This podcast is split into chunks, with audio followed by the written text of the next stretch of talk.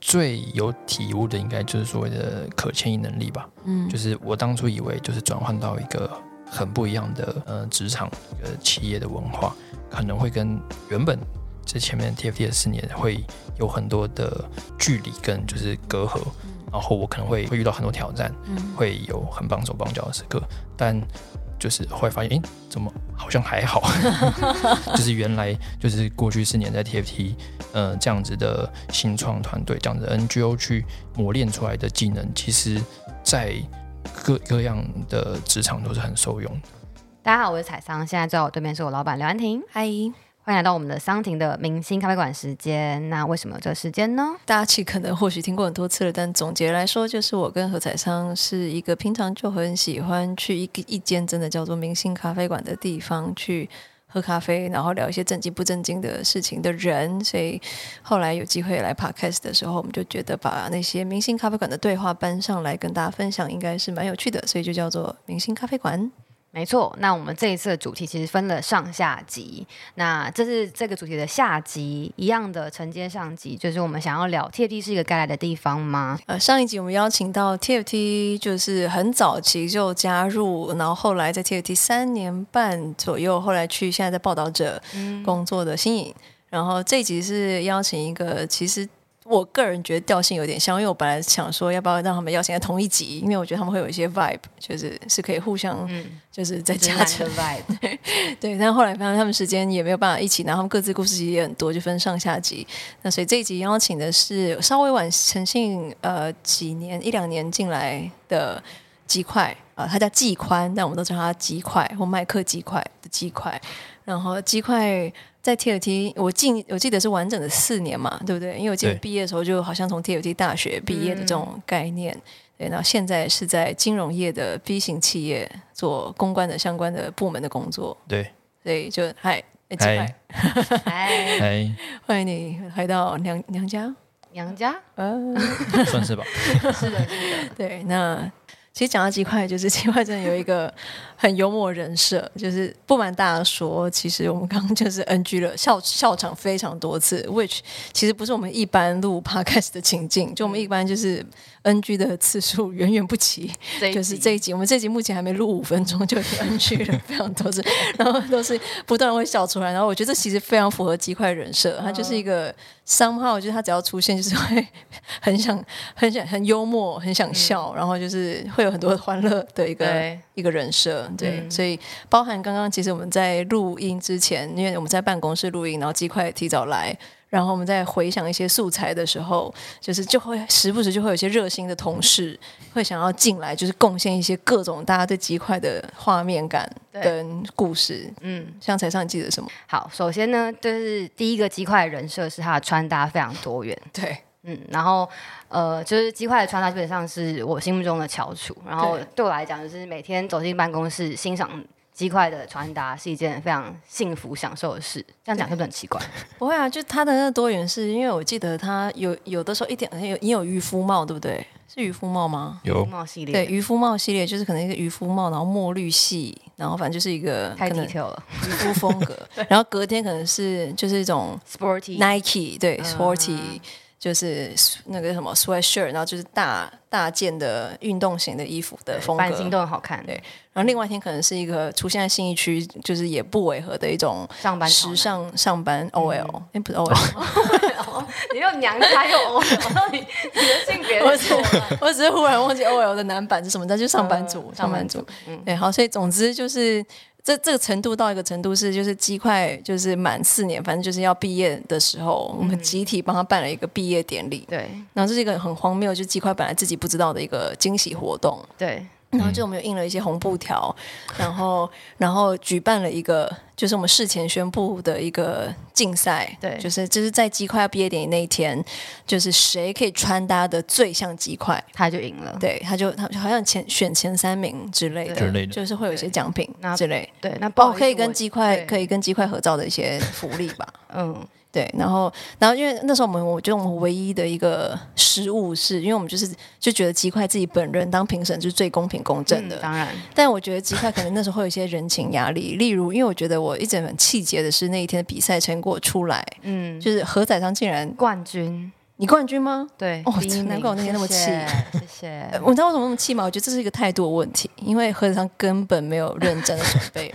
不是，因为我就是每天上班都会欣赏鸡块的 OOTD，所以我就已经内化成我当天的穿着。他他其实刚好，只刚好那天穿的对，然后就墨绿色，雀屏中选。对我其实不知道鸡块那天面对的是一个情绪勒索，还是参赛者很多哎，对，那参而且认真的参赛者非常多哎，嗯，就是特别去。就是调整发型的跟什么都有，那像你这种就是随便来就穿出灵魂、穿冠军的，真的是绝不 OK。鸡块，你那天的感想是什么？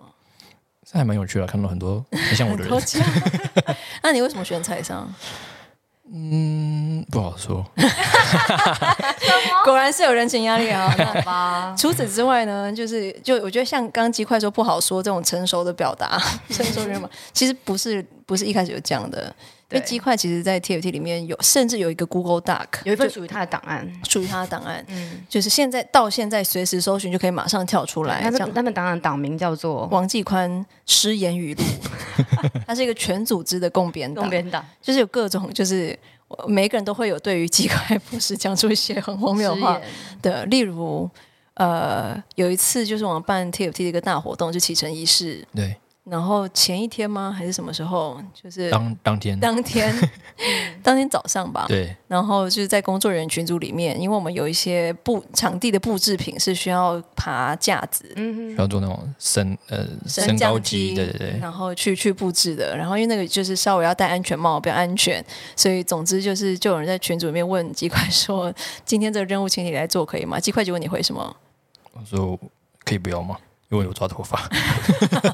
可以不要吗？因为有抓头发，对，就让人有种为之气节的。因为因为因为要戴安全帽，所以安全帽，对，这样就会让他的头发毁于一旦。对对对，还有各种，就是例如就是我们要去他跟我负责新办公室的装潢专案，嗯，装修专案，然后就我们就负责很认真准备一系列要跟全体的员工伙伴，就是要分享这个专案的一些规划的时候，然后就有人提问说：“请问那个新办公室的设计师是谁？”嗯，然后这块。他就是一个姓林的设计师，谁啊？到底是谁？就他就会为之气节，然后但是又觉得很好笑，对，对，所以就是既然是一个一向就是有饰演形象的人，对。但我觉得除了诗言，我觉得还有就是另外一个，我觉得我们 TFT 其实非常珍惜的特质啦。对，因为其实 TFT 会做一个叫盖洛普的优势测验，嗯，然后里面就是会把大家不一样的。三十三十四个不一样的优势做一些排序，嗯、然后 TFT 的人就是集体来说都有一些倾向，对。但是鸡块有少数的这个优势倾向是完全跟多数的 TFT 人相反，非常不一样。其中最明显的一个优势叫做 discipline 纪律。纪律。因为 TFT 的人就是都很 free，就在鸡块进来前，多数的 TFT 人就是以 free，、嗯、然后就是很有弹性，但讲难听点就是有点肮脏跟混乱，嗯，就是就为一种风格，嗯，然后但是鸡块竟然是纪律第一名，这样，所以鸡块你进来的时候会有种这些人在干嘛的，就是荒谬感吗？倒也不会荒谬，就是哦，好酷哦。就例如，就是比方说办公室的换鞋区，在鸡块进来前，永远都是乱的，乱的。嗯，然后你进来应该会觉得这很难吗？为什么会长这样？是这样，为什么鞋子不摆好？很难吗？对，是就是忍不住想要整理一下。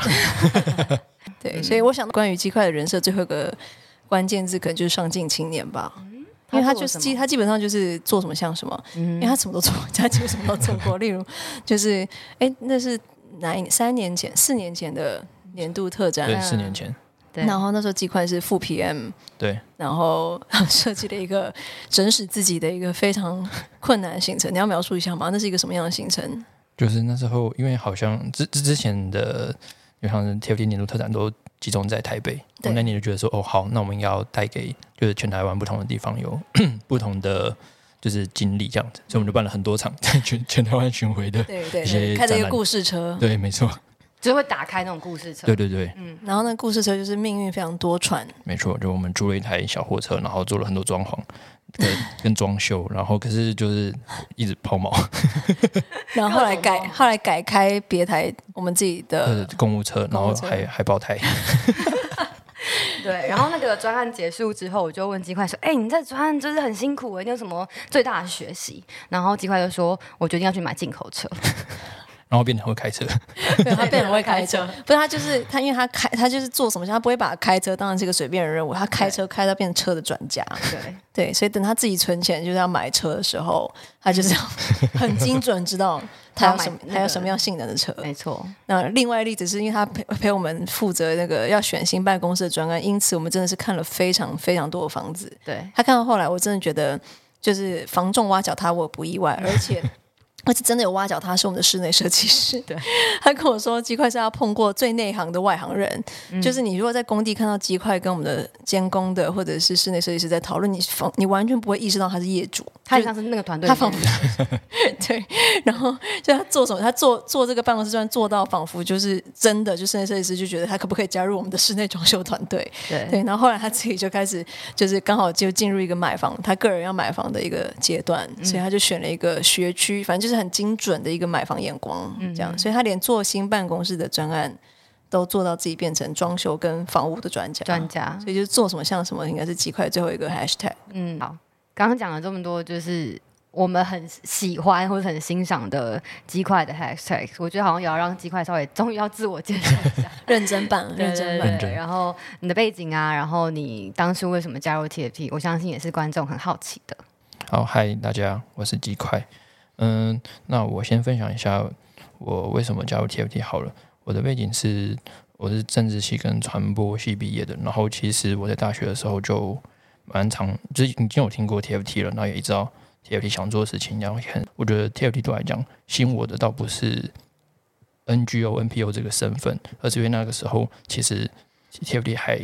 规模还比较小，还在很新创的状态，所以说我那时候觉得。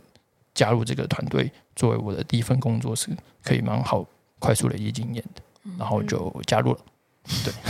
我刚在听鸡块讲话的时候，发现我好像很少听到鸡块这么认真的讲这么长的一段话，然后他的加入历程，你是不是现在还知道？当然不是我面试，我面试他的，就是就是说，就是因为通常我们就是像刚刚前面开场聊那些荒谬好笑画面，就是跟鸡块在一起，就是有一种。呃，虽然鸡块不会用那种很夸张戏剧化的口吻讲话，但他即便很淡定的时候都很好笑。可是，就是刚刚看到鸡块的另外一面，就是一种很认真、沉静的在描述他的历程。对对，那就是刚刚那一段我在听的时候，其实我想到的东西是因为刚刚最后讲的是那个新创对概念。就上一集的时候，呃，那个新颖、陈新颖、阿星也有聊到。类似，因为他比你更早一点点进来，嗯，所以他也描述到很多那个时候早期所谓新创初创搭配，又是你们的职涯初期的一些画面，所以不如我们可以沿用上一集阿星用的一个大概的一个就是分享的一个框架嘛，就是他刚好从他的职涯的初期，在 TFT 的职涯初期、中期到后期，到现在转换之后不同的历程，我可以跟大家分享一下，对啊，所以你觉得初期的时候你？印象深刻的是什么？就是这个最新创，然后又是你职涯刚开始，大学刚毕业，刚当完兵的这个时候，你记得什么？应该说一开始我加入的是 TFT 的对外关系组，嗯，就主要是负责募款啊，跟企业对接，然后或是发想跟小额募款或相关的活动这样子。然后那个时候其实负责这个业务的人很少，嗯，然后其其实整个组织人都蛮少的，对。然后所以我就有很多的机会要去，就是。就各种 try，就是就是很很多的事情都要去接触去处理这样子。然后像我很有印象，就是我每一年都有一个对于捐款人一个很重要的募款活动。然后我在加入的第一个礼拜的第一件事情，就是被告知说，哦，下个月初要来办这个活动。然后我那时候第一个想法是，嗯，那怎么现在才开始？怎么会找你？对对对对，场地还没找，没错，场地都还没找。对，那那我月后要办的活动，场地都还没找。对啊，然后那时候我就觉得，嗯，那个。也是一个蛮难得的经验啊，就是我一加入就有很多很多很丰富的机会可以去实际的去做这样子。那个活动我们叫感恩参会嘛，那其实是一个大概一百个人嗯的活动哦。我不确定小鸡块那时候有有觉得很可怕吗，或者很荒谬吗？因为就是没有人告诉你就是要怎么找场地，要怎么安排这个一百个人的一整个系列，而且我们对。呃，你也知道，我们对活动的设计是很龟毛的，就不是只大家来吃饭而已，就是还有各种座位图啊，然后怎么分享啊，故事啊。然后我记得那时候，后来你们找了一个很 很特别的三层楼的场地，对，你记得？然后我还记得那个晚上是因为从来没有办过，我们就想要创新嘛，就想说办一个餐会，然后在一个很漂亮的三层楼的场地，对，很很有质感，很有质感。但是就整是我们自己，嗯，因为就是比方说，我们只有一台投影机，然后没有电梯，没有电梯，然后就是，然后我要开场三次，因为就是三层三层楼彼此之间是没有连贯的麦克风系统的，所以我就是要三层楼分别开场，然后我们就是抱着投影机，三楼开完场，然后咚咚咚麦克风投影机全部搬到二楼塞一下，然后二楼又开场，然后咚咚咚一楼，对，对，然后就是来回这个程序非常多次。你自己现在看那个经验，你觉得你会萃取出什么？你印象深刻，或者是你觉得那个时候很代表性的一些关键字？我觉得对我来讲，因为就是没有没有人告诉我怎么做，然后那个时候，嗯、呃，就一切都是很 fresh 的，嗯，所以。那当然，回头看会觉得就是有点荒谬，就那时候怎么会做了这么多决定？可是就是回头想，就觉得那个是个很难的经验。然后因为我自己啦，是一个很需要浸润式做过一次的，才能够更了解事情的人。所以像那一年有了那点经验之后，隔年我就可以自己独立办一场在场，然后就是效果蛮好，自己会很满意的，就同一场感恩场会这样子，对啊，嗯。你那个时候跟我们另外一个就是对外关系组的元老就是小爱嘛，嗯，小爱算是你的 mentor 吗？对，你记得那时候就是虽然你们你是个人第一次做这个，但小爱做过几次了。你跟他是那个时候建立什么样的一种合作关系啊？我觉得他对我来讲就是他很愿意放手，然后就是虽然他。也知道我就是职场新鲜人，刚毕业，可是他就会很愿意让我去发挥我的想法，然后他可能就从旁去有提点我，或者是 跟着我一起就崩溃。对，我觉得对我来讲也是在职场初期一个很幸运的事情，因为我知道如果有很多的主管可能会是很紧握，就是很担心，所以说不会有放逐那么空间。但我觉得那时候我被赋予的权权力跟弹性还蛮多的。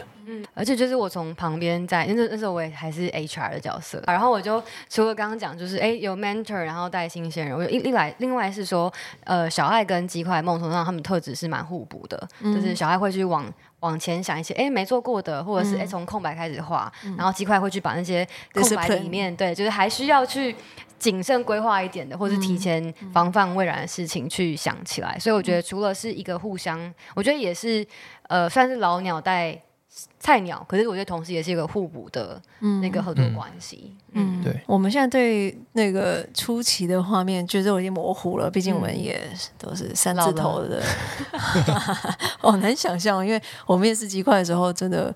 当然我也忘记我个人那时候几岁了，不便不便透露。但我就只是记得鸡块那时候真的就是超 fresh，理着当完兵的平头吧，嗯，差不多，就是这么的这么的菜，这么的新鲜进来的一个。一颗肝没有开玩笑的，就是，然后到现在就是都进入一些中年的部分，但就是呃初期真的离我们有点久远，就是说记得一些那个时候对我们来说虽然有点久远，但是作为第一份工作印象深刻的这种 mentor 跟空间跟这种呃算是承承担过后才学习到的东西。嗯，那这个就很快的，其实那个初期过了之后，来到所谓的可能职涯的第一份工作的中期，好了，嗯。那个中期可能是一种，哎，你已经没那么菜了，然后你也多了一些专案的经验了。那可是这个时候，组织也在，呃，可能刚好不一样的转换的阶段，你自己也在职涯的，就是可能不是只是求适应、求生存，你进到职涯的一个稍微比较也想要去拓展。不一样的学习的一个一个阶段，就是如果用中期来描述你在 TFT 中间的这一段期间，你有什么关键词或记得的画面吗？对那个时期，我比较印象的是，刚好那个时候 TFT 在导入所谓的敏捷文化这件事情，嗯、就等等于说整个组织也在进入一个下一个阶段。然后那敏捷其实对大家都很陌生，然后也会很影响。就是不管是垂直或水平的大家的协作这样子，然后因为就像刚刚安婷说的，就是在原本对外关系的业务上，可能慢慢比较熟悉了，也知道怎么做了。那对我来讲，就是刚好有这个机会去去想说，那自己还可以多做些什么，或是有哪些是更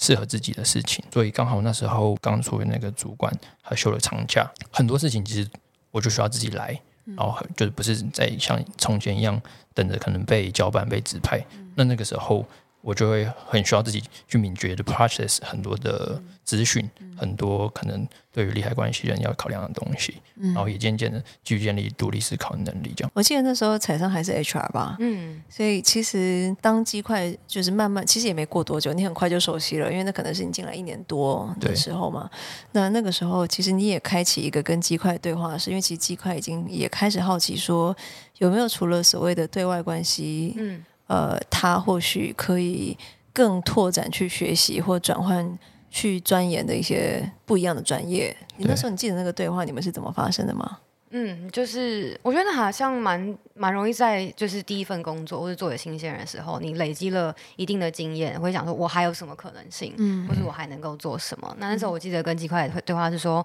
因为我觉得 TFT 有一个很核心，说我们人才除了他的可能。弱项我们可以补足，可是更重要的是怎么去发挥他的强项。嗯、那我们在讨论里面就这块就有就是有回溯他这一年，除了在对外关系上面就是累积大量跟不同复杂的利害关系人沟通之外，他有一个很明显的特质，就是他非常能够把事情 organize，然后非常有 纪律的这样。例如，例如，例如协柜，就是非常不容易。就是、那时候他还还没有做协柜，只是说就是在他的人格特质上，我们看见了他那种很稳定，然后可以推着一个团队稳健的往前走，嗯、然后又不会让人有一种很很 push 或者是很有压力的。的感觉，所以在想说，哎，组织除了对外关系，或许对内的沟通也是可以让鸡块发挥专长的。所以他后来就从呃比较对外关系的部分，就转往是对内的营运角色，组织发展组嘛。对，组织发展组。你鸡块你自己怎么看你自己这个在内部决定要转换的历程呢？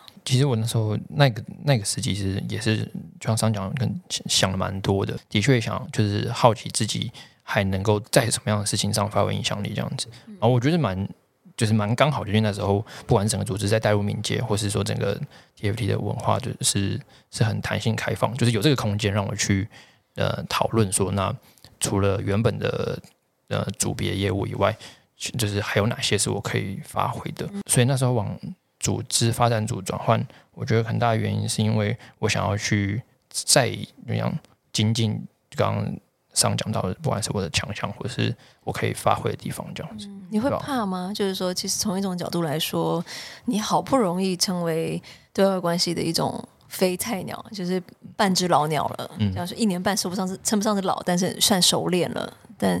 呃，从一种角度来说，你继续在这个熟练的事情上面再去做到专家或者是专精，可能是一种比较安全或舒服的选择。那对你来说，那时候选择在其实第一份工作一年半多的时候就做了一个转换，会有可怕或者是未知，或者是这是什么样的心情伴随着那个决定吗？我觉得可怕一定是当初一定会有出现的情绪，嗯，就是就像你说的，我为什么要就是。明明就已经累积了不错的，不管是经验或经历，为什么不继续就是去深究？嗯、但那时候给自己另外一个是想法，就是如果我现在还没有什么包袱定下来的话，那其实我是很有余裕去做这个挑战的。嗯，然后所以对那时候的我来讲，虽然是有点可怕，可是我还是就是愿意做这个尝试，这样子。嗯，对啊。所以其其实前面几集我跟桑有聊到说，现在 TFT 蛮正式的，会在内部的人才发展的制度上面去说，哎，其实我们期待的是一种从 I 型人才，就是可能一个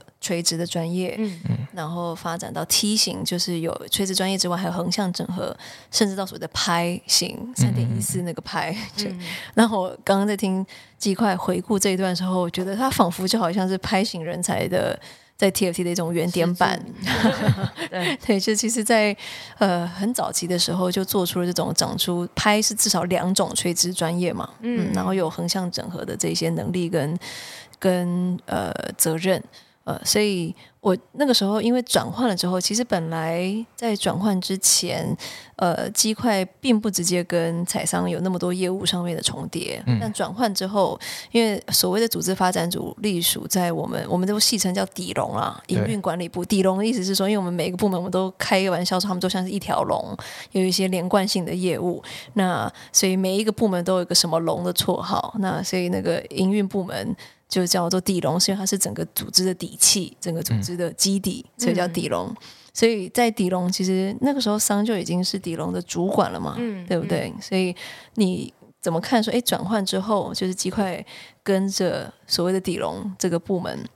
你们一起在。啊、呃，可能刚刚鸡块有提到敏捷啊，推动敏捷的文化啊，或者是在一些相关的营运业务上面，嗯、你记得什么？你看见什么？因为刚刚鸡块说那是一个对他讲是挑战，我觉得对组织的那个时期也是一个挑战。嗯、对，因为那时候我觉得他。对我们来讲，底龙不只是在做所谓的行政业务，嗯、那时候也在推动很多让流程更优化，甚至它是某种组织变革。因为我们正把敏捷的概念导入组织，嗯、但敏捷到底是什么？它的定义是什么？大家要怎么跟敏捷这个概念相处？对，而且 TFT 的敏捷长得跟其他组织的敏捷有什么一样不一样的地方？嗯、对，那很多时候底龙或者营运管理的伙伴，其实就是那个我会说很像是首当其冲的一群人，嗯、因为我们要在大家都还有点陌陌生未知的概念上，就需要去推动这个。角色，嗯、那我觉得我看到的鸡块是说，刚刚有讲了，就鸡块是一个非常 organized，然后非常能够让事情稳定发生，这是他的特质。可是面对敏捷的导入的时候，他需要再长出一个延伸的能力，就是他需要怎么去，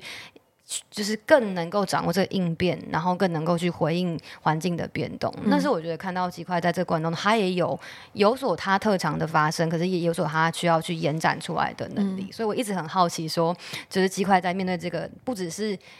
接收敏捷，甚至是推动敏捷的这个过程当中，有没有什么你很印象深刻的过程？因为因为我就是个 discipline 的人，所以老 就老实说，敏捷对我来讲是很反直觉的，因为我的习惯是。就是要好好的 process 一件事情，嗯、然后理解了、消化完了，嗯、才去才能够做下一步的决定。嗯、但其实往往在很多事情要推动的时候，其实资讯是来的很快的。嗯、那对我来讲，如果就是还要慢慢的等，说的一步步步走完，就有可能会来不及。嗯、所以那时候的敏捷对我来讲是一个很是一个挑挑战，但也是一个蛮好的练习。嗯、然后就像刚刚上说的，就是因为成为底龙的组织发展组，就是一个。呃，除了自己要先习惯这件事情，建立这件事情以外，还甚至还要去推动。嗯，那怎怎么推动？其实我们大家那时候也都还在摸索，还在尝试。嗯，所以我们那时候整个组、整个甚至整个部门，就是很常去我们那时候说的进化日，对就是对地龙进化日，对对对，然后去去一起去想说要怎么好好的让每一个后勤的伙伴可以。更接受这个观念，或者是慢慢有有从日常的，不管是空间使用者呃使用体验也好，或是一些制度上来体验这个模糊的敏捷的这件事情。例如，就是这是其实我们刚刚在准备时候聊到一个勾起我一个印象深刻的画面，其实刚刚有提到说 TFT 的鞋柜，因为 TFT 是进办公室要换拖鞋的一个 一个地方。嗯那我们的鞋柜总是乱糟糟的，啊、呃，那当然大家都会觉得这是一个问题。比方说外宾来看到乱糟糟的鞋柜，可能就觉得啊，怎么有点不好意思啊？对，对啊，就是可能要要建立好的一点的第一印象啊，什么，大家都觉得这可能是一个要解决的问题，但可能就一直 somehow 则找不到一个好的解放。然后我记得那时候鸡块是亲自去呃鞋柜前面观察了很多很久的一段。也不是很久，就是观察了，好好观察使用者们到底是怎么样一个历程。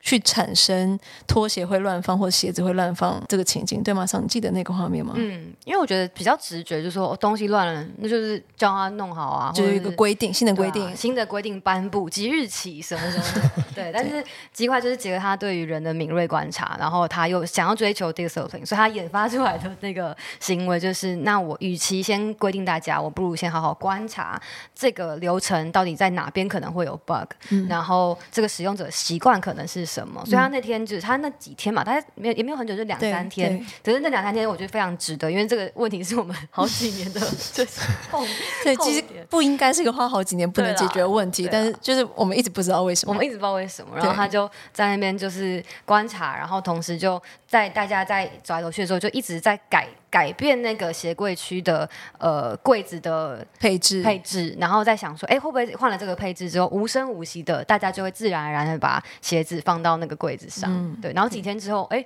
就那边就变得很整齐了。对对对，就就因为我觉得那那改变其实很有感的，在一个很短的时间里面，一个常年 脏乱混乱的 TFT 的鞋柜换鞋区。然后那一阵子真的就是出现了前所未有的整齐，而且它并不是透过好像很正式、很高大上的一个什么颁布的规定，或者是一个好像一个就是需要很长的时间去推动的一个繁复做法，呃，而是透过鸡块结合自己的优势，然后可能也有这个敏捷的概念，就是几天内的一个观察，然后慢慢的不同的变化去堆叠出最后看到的一个对我们来说视觉上。体验上差别很大的这个换鞋区，你自己能记得记得类似像这样的一个情境跟过程吗？我觉得那时候的确鞋柜对大家来讲也是蛮蛮有印象的，就是那时候可能三步，有人有人跟我反映说，就是怎么隔两三天来鞋柜就长长得不太一样。对，就是那时候的确我一直在 try，就是到底什么样的摆设也好，或者怎么样是对大家最直觉、最自然的。嗯，然后我觉得在也在那个，因为我觉得空间这件事情是对大家很直观的一个接收，所以说就是。在透过这样的不断的转换，然后也蛮好的是让大家理解到说，我现在组织在推动一个所谓的敏捷这个观念。嗯，然后那时候，因为就像前面讲的嘛。就是大家其实都还在摸索这个 concept，所以说我们彼此很常在遇到很多很临临时的球，或是很出乎意料变动的时候，我们都会自己彼此 彼彼此就是彼此说服说，嗯，这就是展现敏捷的时刻，所以半半戏谑的让它进入我们的日常语言。对，没错。里面，嗯，对我我觉得其实鸡块这个例子对我来说很特别，是因为其实你要讲官方的敏捷定义一直都有，可是那个模糊并不是来自于说没有一个官方的。敏捷定义，官方的敏捷定义就是善于面对改变。那那我们都可以找出这些文献啊，这些管理的建议啊。可是他要怎么样在这个情境脉络里面落到现在的我们这个情境脉络里面的人，他的行为、他的惯性要有所改变。嗯，所以就是这个过程当中，敏捷就一点都不只是一个观念的推动，或者是一种教学，它已经变得是一种变革管理，或者是即便是鞋柜这么小的例子，其实你都在思考人的行为。要怎么样在这个环境，在这个组织里面，呃，去呃，因应我们所需要面对的这个改变，嗯，去也可以动态的去做这些调整，对，嗯、所以我觉得这这个，即便鞋柜听起来真的是一个微小到不行的例子，但是我觉得它很好，很有画面感去呈现敏捷。对我们来说，就是因为有像鸡块。这样，就底龙门就是日常在人的行为的惯性历程上面去做观察，然后去在日常语言里面去做推动，它才得以有所落地。不然的话，我觉得敏捷会一直留，或任何的这种新观念，就是会留在可能组织领导人慷慨激昂的，可能在全会或什么时候发表了一些敏捷的演说，或放一个敏捷的 TED 演讲，放完之后，大家还是蛮无所适从的。嗯。哎，其实刚刚那个鸡块在开始在谈说，哎，他开始跟跟这个空间有更多的好奇，然后呃，对人有更多观察的时候，其实我我有想到是鸡块在所谓 TFT 的职涯后期接了一个最大专案，今天 TFT 史上也算是蛮前预算最大，没有了，应该是说这个扣除我们核心的教师计划之外，预算最大，嗯、然后历时最长。时程最长，然后关系人最多，嗯，的一个大大大专案，对，是我们呃现在的这个 TFT 办公室的这个搬迁专案，对，它是从零，就是我们从不知道在哪里，不知道它要长什么样，然后不知道这里面有哪些隔间设计开始，对，嗯，我我我对于讲这个，可能这个已经稍微就带到所谓的 T 呃鸡块的 TFT 历程的中后期了，因为这个我每次讲到这个专案，对我来说看着鸡块就有一种。集大成的。姨姨母笑，引以为傲。这个专案对我个人来说也特别有感，是因为其实这个专案是我个人也非常密切参与的。嗯、原因是因为它其实远远不只是一个物理空间的装修而已。其实，在找这个空间的时候，它有很多不同的策略，或者是关系，或者是预算，就各责性各方面的考量，嗯，都会在这个里面包含。像大家可能也听过我们开箱过我们的新办公，它其实是一个共同三个组织的共同办公室。嗯，呃，那 uh, 可是我们的呃，我们的房东其实是公部门，就是是国营企业。那所以其实要有公部门的一些程序，然后有跨组织的沟通，然后大家的不同的需求、不同的考量，然后当然因为我们是专案募款，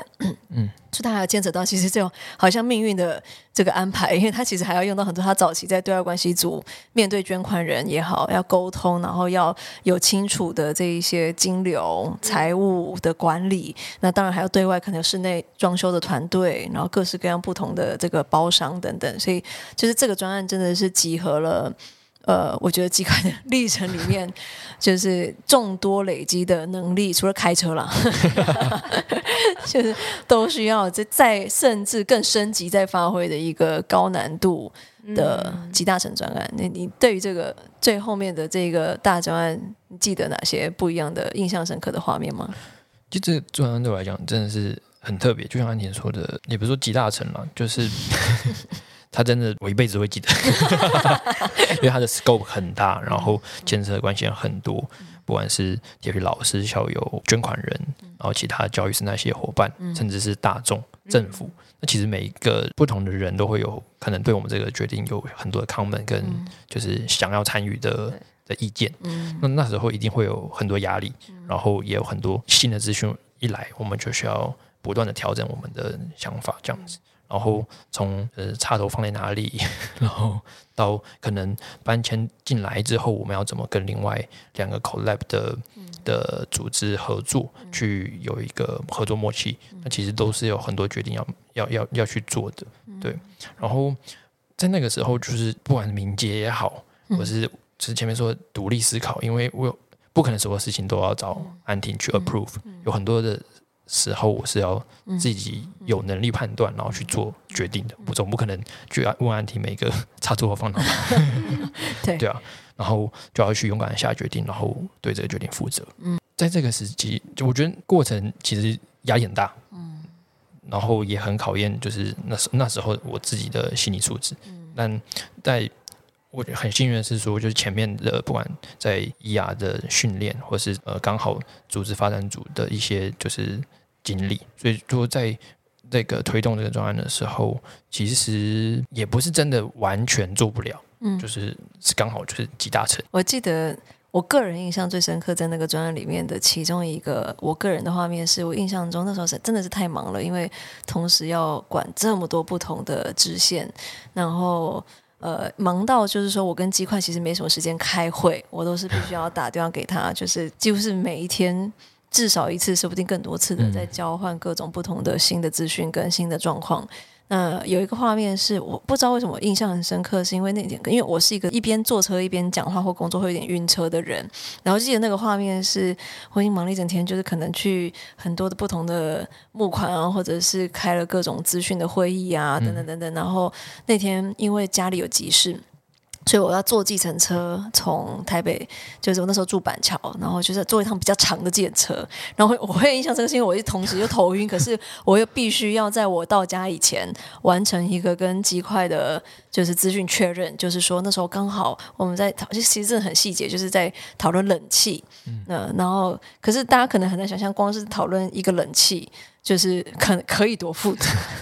因为我们考量的东西不只是哦冷气的预算，但预算是一大，因为其实冷气比多数人想象都贵非常多。对，然后更何况我们是一个蛮大的空间，然后可再来就是因为我们还很重视永续发展，对，教育是永续发展一环，可是它要怎么落实在我们的硬体环境里面？所以我们那时候甚至想要找一些社会企业。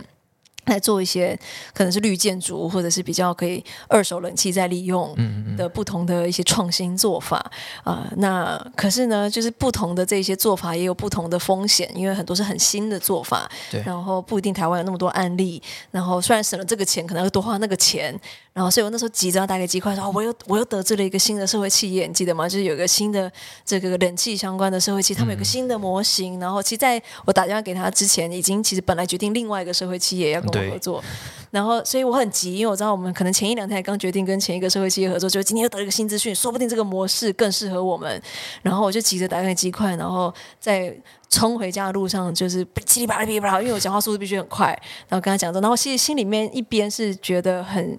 很对机会有种抱歉的，就我明明知道，因为我亲身身历其境，就是知道他一定承受多少的资讯，嗯、然后他面对这些已经就是已经做决策的厂商，那如果我们改变决策，其实那是一个很复杂的关系管理，呃，跟情境管理。但是我印象很深刻，在那通电话里面。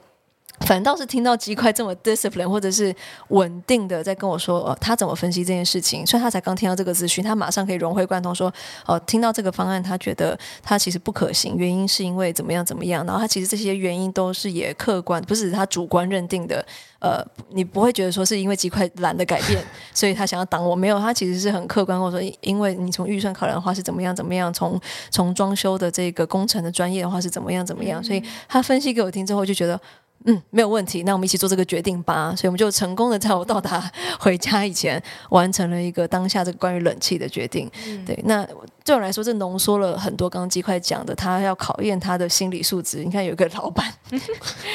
就是虽然心疼他，但是又不得不就是常常需要打电话给他更新这些资讯，然后就确定我们有最。最好的决策，然后他同时不止面对我，哎，他还面对这么多不同的人，呃，所以在那个当下，我挂完电话，我的心中感觉是哇，就是这集大成第一次浮现在我心中，刚好是那时候说这块集大成了，就我从面试他那一天，刚好是我面试的，到他集大成，就是跟我在处理一个这么复杂、scope 这么大的一个专案的时候。嗯，我觉得那姨母笑就开始越来越多的浮现，是在这些有点神秘的、本来没有预期的时候，你记得吗？就是像这样的一些机会时刻。安婷在讲的时候，我就捞出了鸡块在当年就是 TFT 新办公室落成的时候的，哦，因为我们有请他，我们请他分享这个。然后我很想要朗读鸡块哦，现在在主你好敏捷哦，你马上你马上拉出这个档案呢？对，就是这这这份短影片有。这个这个结案报告有二十六页投影片，然后里面就是鸡块非常细致的去描写说。呃，他的每个预算啊，或是就是刚刚安婷讲的上述的种种细节怎么发生？那因为我觉得 TFT 也是很重视知识呃知识管理这一块，就是我们希望我们的每个经验都是可以被传承，然后可以被学习的，所以特别想要朗读鸡块在当年，但当年时间也没有很久了，对，但是他基本上是快要对快要毕业前，所以他他希望把他这一段路的学习记录下来，然后或许可以帮助到后面的伙伴。那他写的是说。这个专案呢，是一个超过一千个大小决策的专案，嗯、除了相当考验专案管理、时间管理及跨角色沟通外，更重要的是必须学会拥抱挑战。嗯，为什么的核心价值？我会写啊。然后他就是说，就是在这个过程当中，内心必须保持乐观又稳定。嗯，必须，必须，很奇怪哎，对，乐观又稳定的看待所有的突发状况跟沟通不顺畅的时刻。嗯。那建立好这个敏捷心态，才能在高度变动的组织中找到最佳解方，进而带领团队完成任务。嗯，真的是很值得拍手。对啊，我觉得，呃，我们讲太多了，其实这应该是鸡块故事，结果我们在旁边都有那么多可以补充的。对，那鸡块我觉得一直其实就是有一种羞赧的谦虚，就是其实他真的做了，就像他自己写的，超过一千多个这些决策的管理。呃，跟这么复杂的专案，可是就是等他结束的时候，他就是默默的留下这些知识，然后你平常不会看到他走在路上夸夸夸口这些过程或历程。嗯，你自己呢？如果就稍微为整个，这算是你的不？其实做完这个专案，你不是马上毕业了，但其实从一种角度来说，代表作，代表作。对啊，你自己怎么收敛这个这个体验？我这个体验，因为因为我觉得。空间这件事情是很具体的，嗯、然后，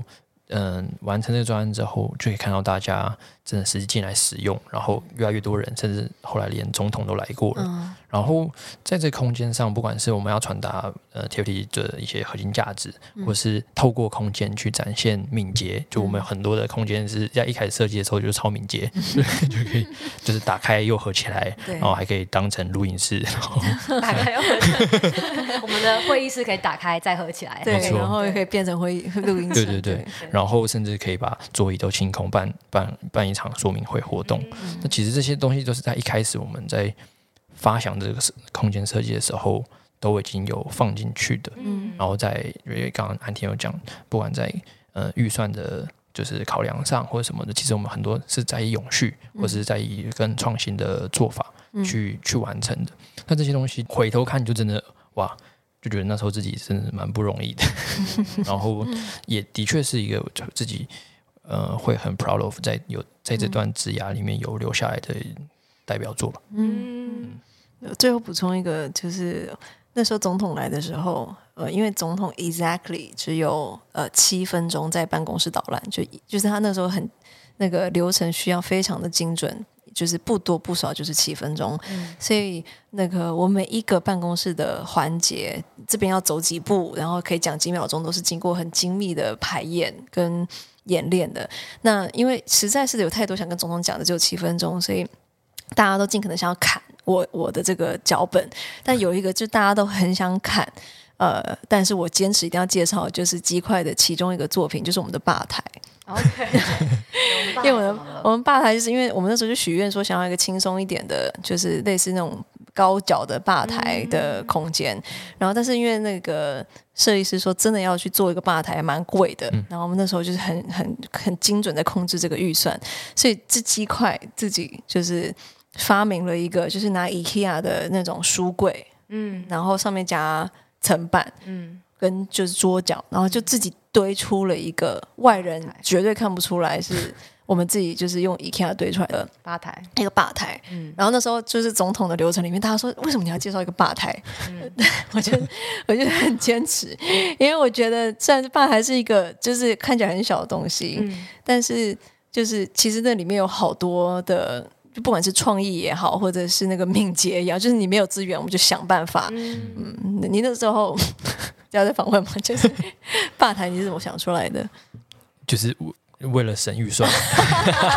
但的确没钱就有创意，没错，就是在手头很拮据，或是有很多局限的时候，嗯、如果真的还是想要达成的。不管是目标也好，那我觉得那那个的确是一个契机。嗯、我觉得之前在 TFT 时候很常听到的创新来自边陲。嗯，我觉得这其实是同样的概念。嗯，当我们感觉上好像资源没有很充沛的时候，反而有时候可以激荡出一些比较创新的想法。嗯，限制也会带来创意。对对对。那我们聊了好多，其实鸡块就是四年 TFT 大学 期间的一些重要的时刻，几乎都带到了。那如果今天的 podcast 就是稍微最后要收敛的话，其实我会想要稍微退几步来聊一下，这过程当中其实有好几个重要而且不是那么容易的选择，包含这个，就对很多人来说，选择第一份工作本身就是一个重大不容易的选择。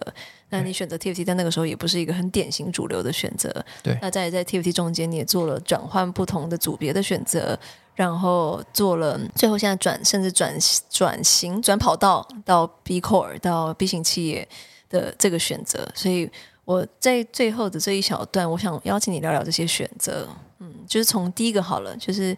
回头看，就是你会可能给听众，如果有刚好也在类似做这个阶段的选择，选择第一份工作，选择怎么开始自己的职涯，从你的经验来说，你会给出哪些建议吗？觉得第一份工作其实是。我觉得很是很特别的，嗯，因为它某种程度是在你可能还没有什么外在负担压力的时候，那个时候 你可能有也也有一方面是很很多想做的事情，然后要怎么去探索跟发展，然后 TFT 其实就是如果以我的经验来讲，就是。绝对是大推，谢谢大推 五颗星，我我五颗星，突然得到了五颗星好评，谢谢你。想到想不到的，应该说就是因为我就我自己的例子来讲，有很多的发展的空间，然后真的很尽情的探索，然后在你有兴趣、有有热情的地方，甚至去就是持续精进，然后这个空间。就我觉得是很难得的，因为如果是在很多的大企业，可能就是你只能在一个很局限的地方慢慢去经手你手上的事情，嗯，然后经手到一个程度，可能就就是你就可能要换到一个很不同的，那其实那个我觉得那个接轨可能会比较断裂。可是，在 TFT 有很多的机会可以让你有可能浸润式的去呃双主修，就是一些其他的就是业务的内容。然后这我觉得在对第一份工作来讲是一个很珍贵的一个经验，这样子，对啊。我先声明一下，其实我们在准备脚本的时候没有要鸡块一定要夜配或者，其实没有这一段。然后刚听的时候，忽然莫名的，就是有一种鸡皮疙瘩感感动的感觉。嗯，因为鸡块用短短的几句话带出来的是我们一起经历的很多。不同的微时刻堆叠出来的所谓的珍贵，嗯，这样。那进一步就是谈选择的话，我会好奇说，就是因为在这个选择里面，除了选择地方之外，可能大家也在某种程度选择一种专业，因为你自己说你是呃政治系加传播嘛，对，呃，那你进来的时候其实就是不直接叫做好像本行，对，呃，那在 TFT 里面又转过。微型转行，在组织内微型转行，嗯、然后当然后来你又就是又从 TFT 转到一种形态又不太一样的企业型组织。对，你怎么思考这种外行这件事情？就是跳行、外行、转行这件事情？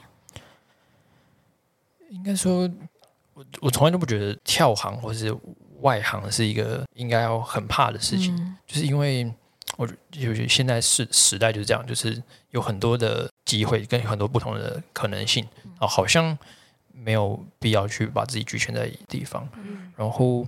这些转换，就是我一直都相信，就是人生不会有白走的路，就是你只要有一天你回头看，就会发现，就是你跳了几次，或是你经历过哪些，其实都会累积成现在的你这样子，对啊。所以那些时刻，我其实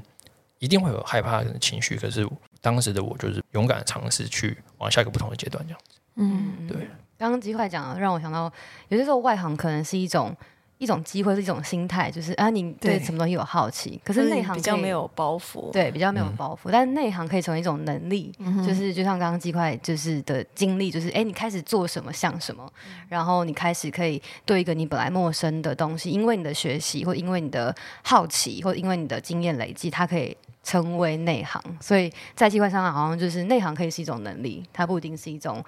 嗯描述而已。嗯。嗯，其实我刚刚有个对计划的好奇是，我相我我相信观众也很好奇啦，就是说，哎，在这样的一个学习跟发展过程当中，是什么样的原因让你最后选择从 TIT 毕业呢？对，应该应该不是新办的专案操到，希望不是，不是啦，希望 不是，不是不是。应该说，因为毕竟我在 TFT 待了四年，然后也是我第一份工作，嗯、然后这个组织就是也是从一个呃规模不算大的一个新创团队，其实渐渐长成一个越来越有规模的呃中型团队这样子。然后所以经历了四年，然后在我原本的业务上可能都慢慢有点累积了之后，然后也留下了一个代表作。然后的确，我那时候会好奇说，那自己除了在呃。NGO 或者在新创这样子的场域，那在其他地方还有没有什么可能性？或者我自己还可以借着在其他场域的练习，可以更上一层楼的地方？嗯、所以的确，呃，转换到呃企业或者 B Corp，就是对我来讲是一个跨蛮大的，因为那个整个呃组织的氛围或文化是差很多的。嗯、但其实回头看，好好像也没差那么多。嗯、对，就其实其中的。如果想要好把事情做好，然后要在工作发挥影响力，嗯、其实我觉得在 TFT 跟在企业所需要能力没有那么不同。哦，有没有一些画面感？就是哪些时刻你忽然发现真的没那么不一样了？就是蛮蛮连贯的，某些东西好像串起来了。因为在嗯，我觉得蛮明显的第一点是。企业其实是很高转速，嗯、就是其实不管是企业文化，可能是很严谨，嗯、或是在对于产出是很要求的。嗯，那那些资讯也又来的很快。那其实那个高转速，其实如果没有在 TFT 累积呃敏捷的心态或什么，其实我的确一开始会觉得超级不适应的，嗯、哼。对吧、啊？但因为在 TFT 也经历了很多很快速的转换心态，嗯、快速的去 process 的新来的资讯，嗯、所以这样子的工作样貌其实就是跟 TFT 是差不多的，嗯，对啊。在 TFT 已经被转过很多了，转到不行，对，超快，锻炼了蛮多可以打包带走的能力，就继续转，继续转，真的，很会转，什么意思？哦，除了转很快之外，还有其他时刻，你觉得哇，怎么串的这么起来，这么可以转移吗？我觉得另外一个跟 TFT 在就是跟企业很相近的需要的能力，就是所谓的沟通，因为这企业，尤其像现在我是负责 PR 公关的。的一个角色，其实有很长时候需要对，不管是对大众、对媒体、对记者，或是对老板、对同事，都有很多不同的沟通。嗯，然后就会发现说，哎，当初在 ER，就是在 TFT 的对外关系组去磨练，然后在新办专案去培养这些技能，其实真的是很受用的，因为我会很需要针对不同的 TA 去讲不同的重点，可能、嗯、用不同的素材跟能够吸引他的点去跟他。沟通做说服，嗯嗯、然后这件事情，我觉得其实老说沟通能力放租就是各种职场都是需要的。嗯、然后在 TFT 的训练，让我在这点蛮能得胜，嗯，应该说得心应手，嗯、对啊，确实就是鸡块讲这点我也蛮有感的。前面几集有一次在聊 NGO 一样跟不一样的地方，我记得那集我就有说到说，我觉得 NGO 呃，或者至少是 TFT 类型的这种 NGO，就是其中一个一定会被磨练到的能力。就是要跟非常多样的复杂的利害关系人沟通的这件事情，因为、嗯、呃，我们的利害关系人真的是很多元，就可能第一线服务的呃社区伙伴、家庭、学生、其他的教育界的老师，那个政府界、有企业界、有不特定大众，呃，嗯、然后又可能有就是青年族群等等等等，就不同的类型。那我觉得那个差异是。大到我仿佛这些年我都会觉得，每面对一个新的不同的所谓的 TA 或族群，我几乎都要讲一种不一样的方言的感觉。嗯，因为一个方言其实不是只是你用的词汇不一样，或者是你讲话的习惯不一样，就是那整个文化脉络，呃，跟它跟你的。交集点就是是完完全不一样的。你如果只是抽换词面，不会达到这个目的。就是沟通的背后，其实是一种，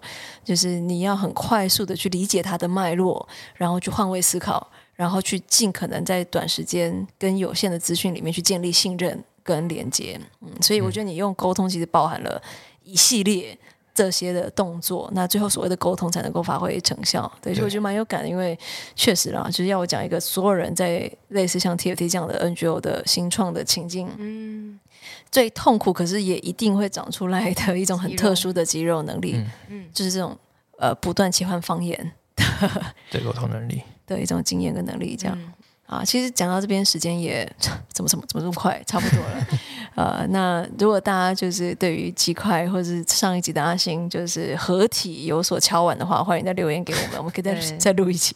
但今天差不多为鸡块这一集做一个收尾，那所以。麦克风先回到鸡块这边，你觉得就今天聊了这么多，我们进入了一些记忆的长廊，然后也讲了一些荒谬，也有些认真的时刻。嗯，如果要收敛的话，你会怎么总结今天所聊的这么多主题呢？我觉得从我今天来讲，最有体悟的应该就是所谓的可迁移能力吧。嗯，就是我当初以为就是转换到一个很不一样的职场，一个企业的文化，可能会跟原本这前面 TFT 的四年会有很多的。距离跟就是隔阂，嗯、然后我可能会会遇到很多挑战，嗯、会有很帮手帮脚的时刻，但后来发现，哎，怎么好像还好？就是原来就是过去四年在 TFT，呃，这样子的新创团队，这样子的 NGO 去磨练出来的技能，其实在各各样的职场都是很受用的。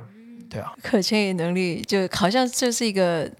如果就因为 TFT 大家会说，就是进到 TFT 的语境里面就有些黑话。可迁移能力其实好像是一个日常走在路上不太会挂在嘴边，但只要进到这个 TFT 小宇宙，可迁移能力就是好像一个会一直不断的在一个脑中回响的一个 TFT 黑化的词汇。嗯、因为不管是对我们的老师谈计划成员谈可迁移的领导力，或者是对我们自己的所谓的后勤执行团队在谈，就是其实其实它核心都好像是那个横向跨域都适用，都也必须带来改变，就是必须的这些。领导力 就是可迁移能力，所以虽然讲得快烂掉了，自己都会觉得有点害臊，不好意思。但其实我今天真的心情蛮激动、开心，可以看到鸡块回来，用他自己的历程来呈现这个在 TFT。即便讲到烂，但是今天提供了很多新的立体的、多彩的，就是呃很幽默的一些画面感跟想象。所以谢谢鸡块，我也很开心今天就是呃加上阿行这一集，就是一起。仿佛重新走过了一些呃历程的跑马灯，嗯，嗯。记得了很多呃真的很不容易的微时刻堆叠出来的现在的一些理所当然这样子，嗯，嗯。除了那个回忆的漩涡 之外，瞬间觉得我好老。对，当年我看奇怪真的是一个篮球队刚毕业的，他现在也是篮球还是很，对他现在还是非常的卓越，只是当年就真的只是一个灌篮少年，但他那天面试穿的很好看。面，不是他每天都是很好看的，啊哦。对啊，对啊，就是我是因为我实在是画面一直停在那个当年当完兵平头，然后履历上就是印着篮球队的、嗯、的的，的小鸡块。Bro，Bro，所以今天看到长大鸡块，大鸡块，麦克，嗯、好，鸡块，没关系，没关系，我放过这个绰号。心情心情非常的，心情很激动，激动。嗯，我觉得。今天聊，然后包含到上次跟呃阿星聊，然后我会觉得一个很深的感觉是说，我们可能常在谈组织怎么样跟人才一起发展或一起进步，就是这个概念听起来有点抽象，可是我觉得包含阿星的故事或几块的故事，我觉得他让我也是透过这个回忆去很立体的去记得，就是这个发展是组织跟人才一起，然后这个发展是。我觉得很开心，就那个安婷今天一讲姨母笑，就是这些校友 姨母笑，对，带走一些东西，也留下一些东西，比如说那个非常长的投影片，对对，或者是终于比较整齐一点的鞋柜。对，虽然说你不在，真的还是有变乱一点点。对啊，怎么办？怎么办？都回来，都回来。好啊，那今天就是替我们这个校友回娘家这一集做个小结。然后最后就是说，如果你喜欢我们的节目，欢迎你到我们的 Apple Podcast 给我们五颗星好评。那也可以透过小纸条让我们知道你听完的心得。最后，最后，最后，我们正在招募第十届的 TFT 计划。然后，如果你你是个人才，你身边有人才的话，就欢迎大家一起来参与。好，那我们就先先这样喽。谢谢，拜拜，拜拜，拜拜。